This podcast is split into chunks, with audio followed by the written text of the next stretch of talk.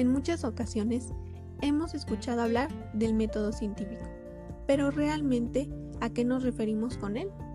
Pues bien, podemos definirlo como un procedimiento de resolución de problemas, que utiliza un conjunto de técnicas para su resolución. Es aplicable a todas las disciplinas y su finalidad es completar, acabar o adaptar conocimientos. Solo con esta condición se puede considerar como científico. Este procedimiento está en constante cambio, pues una de sus principales características es que busca autocorregirse.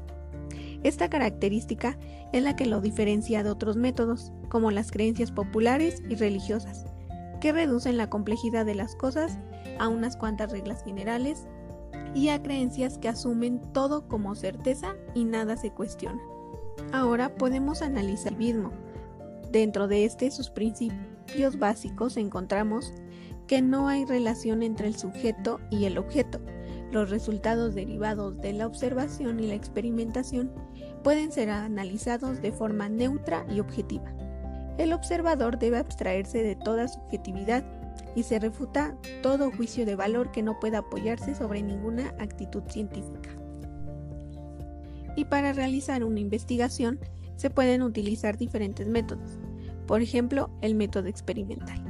Dentro de sus principales características encontramos la elaboración y puesta en práctica de planes experimentales estrictos y de procedimientos de recogida de datos cuantificables y medibles, así como el tratamiento estadístico de los mismos, con el fin de establecer leyes y explicaciones de alcance general. Uno de sus alcances es que favorece las explicaciones en términos de causalidad, pero en cuanto a sus limitaciones, no se ha podido determinar a partir de qué momento se puede afirmar que el número de observaciones es suficiente para alcanzar conclusiones válidas. Otro de los métodos es el cualitativo, donde el investigador está atento al efecto que produce su investigación sobre las personas que estudia. Intenta comprender a los sujetos. Desde el inicio presta atención al significado social que los sujetos atribuyen al mundo que los rodea y no pone por delante sus propias creencias, ni considera nada como verdadero en un inicio.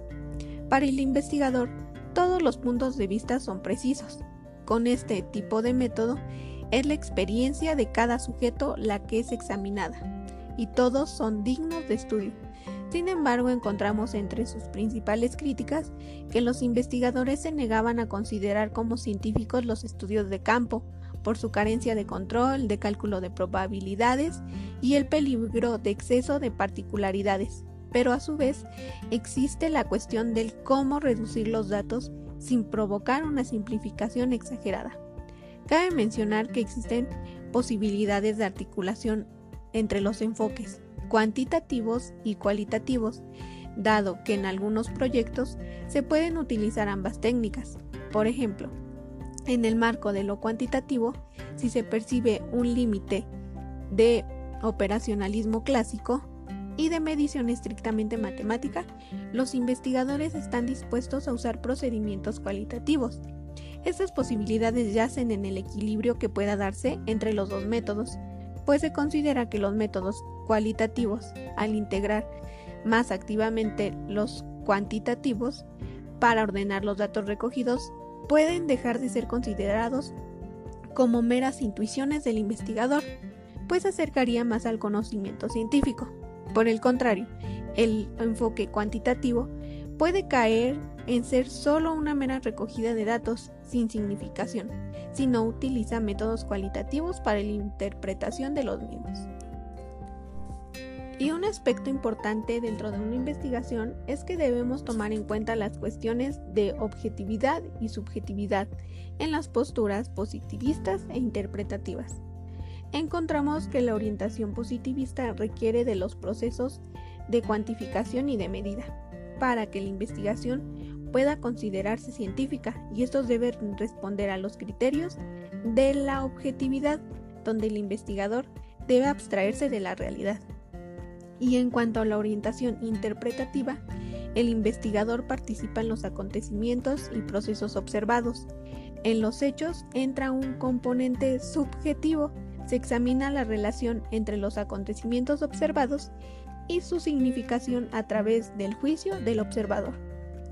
Una forma en la que estas dos posturas pueden encontrar una convergencia es a través de las técnicas de triangulación, en las que se utilizan y combinan técnicas normativas e interpretativas, haciendo posible el aumento de la confianza de los resultados. Su finalidad es alcanzar la riqueza y la complejidad de los hechos, estudiándolos bajo más de un punto de vista.